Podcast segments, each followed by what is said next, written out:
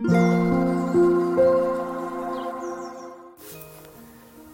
んにちは。そして、こんばんは。くぼチャンネル、くぼちです。124回目を迎えました。ほんの2週間ほど前までね、残暑が厳しく、まだ寝苦しいね、なんてふうに思っていたんですけれども、あっという間に、秋。ね、こういう意味ではなくて、もう、気候がね、気温がすっかりとえー、秋になってきましたね。うん。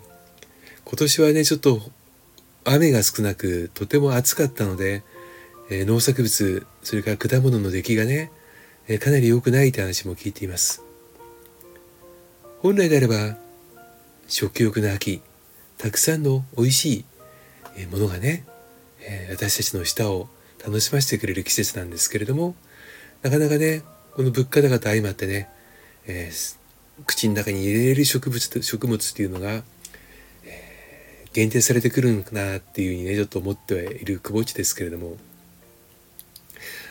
まあサンマがね取れないっていう話をねあの9月聞いてましたが、えー、一気にねなんか大量になったということでね、えー、まあサンマもほどなくしてね、え、口に入る日が来るのかななんては思っています。うん、皆さんは春夏秋冬のこの四季の中でどの季節が一番好きでしょうか？私は8月夏生まれです。好きな季節は春と秋です。そしてその季節の中でも一番好きなシーンは秋の海です秋の海を好きな方もね、多いんだと思います。人でごった返していたあの海がね、季節が秋に変わると同時に、人混みがなくなり、静かなね、砂浜がに戻ってくる。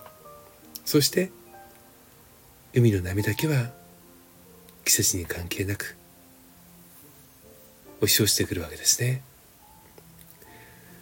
私はここ数年ね夏に夏休みを取ることができなくなりましたので秋に、えー、土日をねちょっとまとめて、えー、どっかちょっと遠くに行ってみようとかいうことでね、えー、9月に夏休みを取るということが主流になってきました海とね山を交互に取るというのが、まあ、去年までのスタイルだったんですけれども今年はね山に行かずで、えー、海だけ、えー、複数回行ってきましたね。なんでかなと思ったんですよ。うん。秋の海に行くとね、物悲しい気持ちにもなります。そして、とても落ち着くんです。自分の求めているものが、あ、今のこのくぼっちの状況は海なんだろうなって思いました。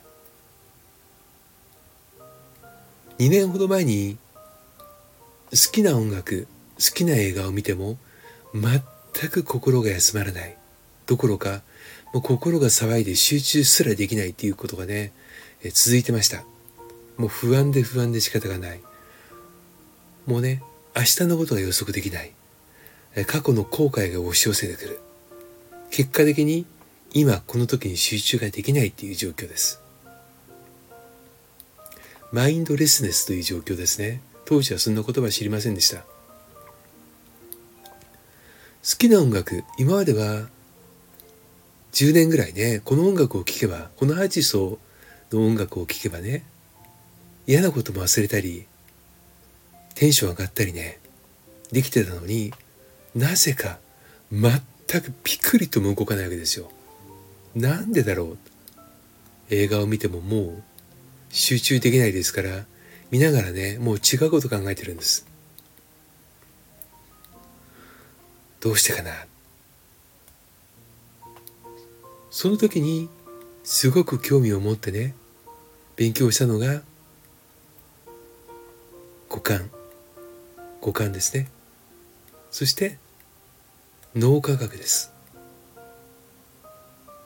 脳科学といっても非常に広いのでね私が勉強したのはニューロマーケティング、うん、ですね。自分の感情と脳がどのように作用しているのかたまたまその時にある社長と知り合いました。その方はえー、ね、えー、脳科学のコーチングをされてらっしゃる方でした。初めてねお金を、まあ、ちょっとお支払いして勉強しに行かせてもらった時にノウハウをね調べていただいたんです。そして2回目もっと詳しく調べましょうっていうことでね改めて、えー、足を運んでもっと細かくねノウハウを見てもらいました、えー、結果はね結構早く出るんですよね。でその時に言われたのがぼっちは夜ね、えー、何時ぐらいに寝ますか？とか晩酌はしますか？とかいろいろ聞かれました。好きな食べ物は？とか。うん。で答えててそのね社長がねあの教えてくれたんですよ。ずっとねあの酔ってる、まあ、酩酊状態のような脳だよ。集中できなかったでしょ。う言われたんです。驚きましたね。言い当てられたことに驚いたんではなくて酩酊状態だった自分に驚いたんです。そんなに飲んでないでしょ？言うても。でも脳がずっとアルコールを飲んだ、まあ、酔っ払った状態のままつまり思考が緩慢で、えー深く考えることはできない状況なわけですよね。でこの不安っていうものが何に起因しているのか自分ではよく分かっていました。でもその話はその社長にはしていません。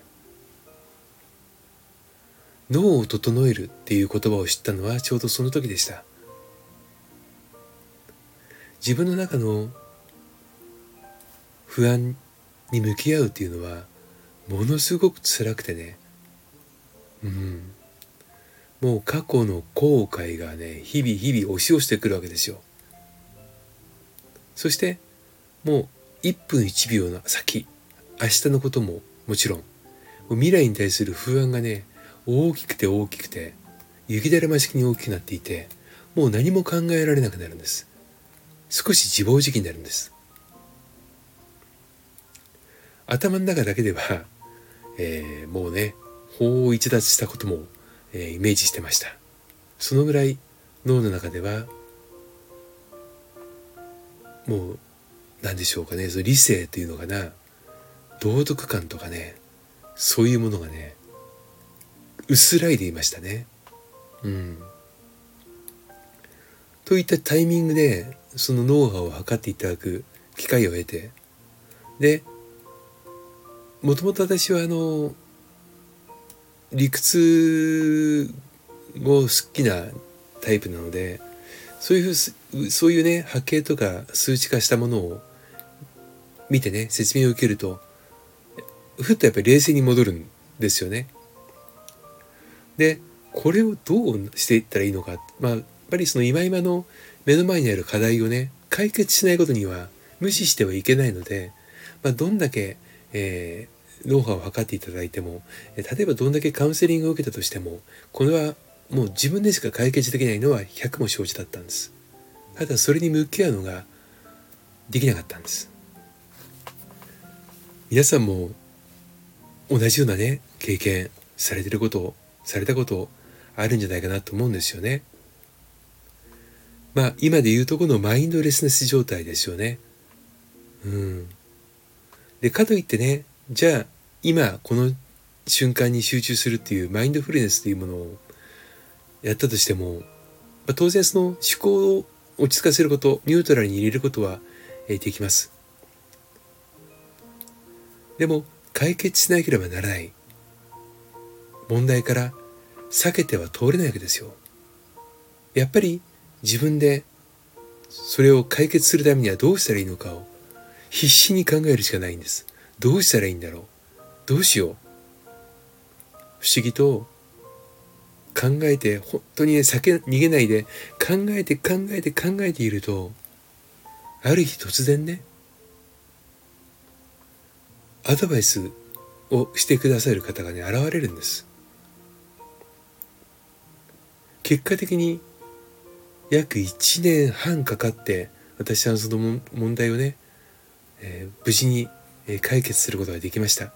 まあ将来的な不安はね解決できてはいないんですけれどもただその時に抱えていた大きな山は少し越えることができてました。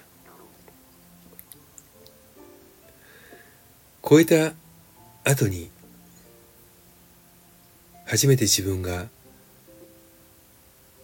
ニュートラルな状況で見た景色が秋の海だった。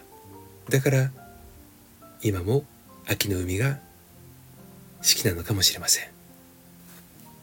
皆さんはどの季節そしてその季節の中のどのシーンが好きですか？